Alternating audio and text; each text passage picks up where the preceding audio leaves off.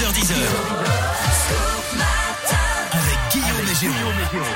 Il est 7h39, c'est l'heure de retrouver notre journal des bonnes nouvelles parce que des bonnes nouvelles, ça fait du bien en ce moment. Jérôme. Oui, Guillaume, on commence avec ce très joli geste de la star NBA de basket Stephen Curry. Avec son épouse, eh bien, ils ont offert 16 millions de repas en un an aux familles défavorisées. bien. Ça fait environ 45 000 repas par jour. Truc de fou.